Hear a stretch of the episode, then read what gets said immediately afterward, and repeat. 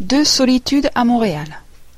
La vie d'un Montréalais anglophone grandissant dans la partie ouest de la ville dans les années 50 n'était pas si différente de la vie des Nord-Américains anglophones ailleurs sur le continent. Pour montrer leur attachement à leur nouveau pays, mes parents ont décidé qu'ils ne parleraient qu'anglais avec mon frère et moi. J'allais à l'école anglaise, avais des amis anglais, j'écoutais la radio anglaise et je regardais la télévision anglaise. Par conséquent, à mes dix-sept ans en 1962, j'étais vraiment un anglophone monolingue. Évidemment, nous faisions du français à l'école. J'ai suivi toutes mes années de français avec de bonnes notes, mais je n'arrivais pas à fonctionner en français dans le monde réel. La plus grande partie du million de Montréalais anglophones d'alors n'avaient pas envie de communiquer en français avec leurs deux millions de compatriotes francophones. L'anglais était la langue des affaires et la langue dominante du continent nord-américain. Je ne faisais pas exception à cette attitude générale. Nous n'avions que peu conscience de la plus grande ville francophone qui nous entourait. Cela peut sembler incroyable maintenant, mais en ce temps-là, il était très pertinent de parler de deux solitudes à Montréal. Je dois souligner que la réalité de Montréal a changé dans les quarante dernières années. Les Montréalais anglophones sont maintenant une des communautés les plus bilingues du Canada. Le français est devenu important et significatif pour eux à cause de changements politiques dans la province de Québec. Il en résulte que Montréal est une ville vivante avec une atmosphère qui n'appartient qu'à elle. Et c'est ici un point important. Évidemment, c'est un avantage lorsqu'on apprend une langue de vivre dans un environnement où la seconde langue est parlée. Cependant, cela ne garantit pas l'acquisition du langage. Vous devez avoir une attitude positive envers la langue et la culture que vous essayez d'apprendre. Vous ne pouvez pas apprendre à communiquer si vous ne comptez que sur un cours dont le but est d'essayer de passer des examens. Seul un véritable désir de communiquer avec une autre culture peut garantir l'apprentissage d'une langue. À l'âge de dix-sept ans, je suis entré à l'université McGill. Une des matières était la civilisation française. Ce fut une révélation. J'ai trouvé les cours fascinants. J'ai tout à coup été intéressé par la littérature et le théâtre français. Avec cela est venu un intérêt pour les chanteurs français, la nourriture française et l'ambiance de la culture française. J'étais soudainement confronté avec la vraie langue et les vraies personnes. Notre professeur était français, pas un anglophone enseignant le français comme à l'école secondaire.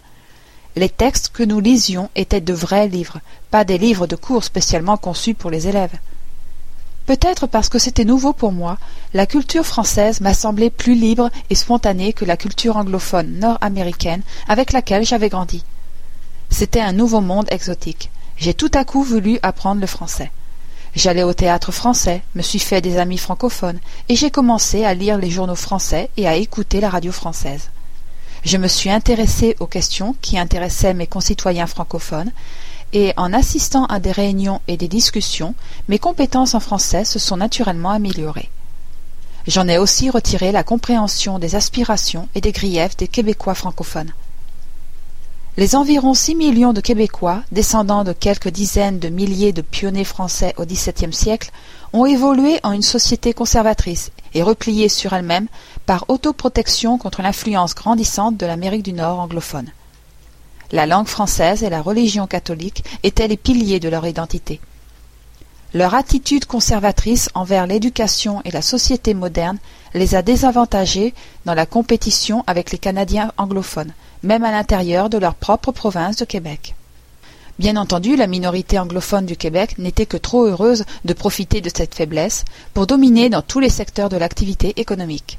Bien qu'ils aient eu le contrôle sur la politique, les francophones étaient des citoyens de seconde zone chez eux. Un point sensible important était le faible statut de la langue française. À partir de 1960, l'essor d'un mouvement nationaliste basé sur les droits de la langue française et un programme pratique de sécularisation, de modernisation et d'activisme politique a amené des changements significatifs dans la province. La plupart de ces changements ont été positifs même s'il y a des exemples d'excès dans la défense de la langue française. La Société francophone du Canada et du Québec en particulier a ses propres caractéristiques. Les efforts pour préserver son identité culturelle sont justifiés. De nouveaux immigrants rejoignent cette communauté française et apportent de nouvelles influences, alors que la nature de cette société continue à évoluer, tout comme des immigrants rejoignent et redéfinissent le Canada anglophone. Le français a été la première langue que j'ai commencé à étudier sérieusement. Je ne savais pas à quel point je pourrais le parler couramment. Je ne peux pas dire que je croyais pouvoir parvenir à le parler presque comme un locuteur natif. Cette confiance est venue plus tard, beaucoup plus tard, quand j'ai commencé à apprendre d'autres langues. J'ai toujours été persuadé que je pourrais apprendre à parler aussi couramment que je voudrais. Une fois que vous avez maîtrisé une nouvelle langue, vous avez acquis la confiance nécessaire pour maîtriser d'autres langues. Vous construisez votre propre confiance au fur et à mesure que vous apprenez. J'ai fini par parler couramment le français en abandonnant l'approche traditionnelle d'essayer de perfectionner ma grammaire. La perfection n'avait plus d'importance, seule la communication en avait. Je n'ai plus rechigné à apprendre les langues. Je lisais ce que j'aimais, même si je ne comprenais pas tout. Je parlais avec des gens qui m'intéressaient, luttant pour comprendre et me faire comprendre. J'étais surtout intéressé par le contact avec la culture. J'ai aussi commencé à reconnaître le son et la structure de la nouvelle langue.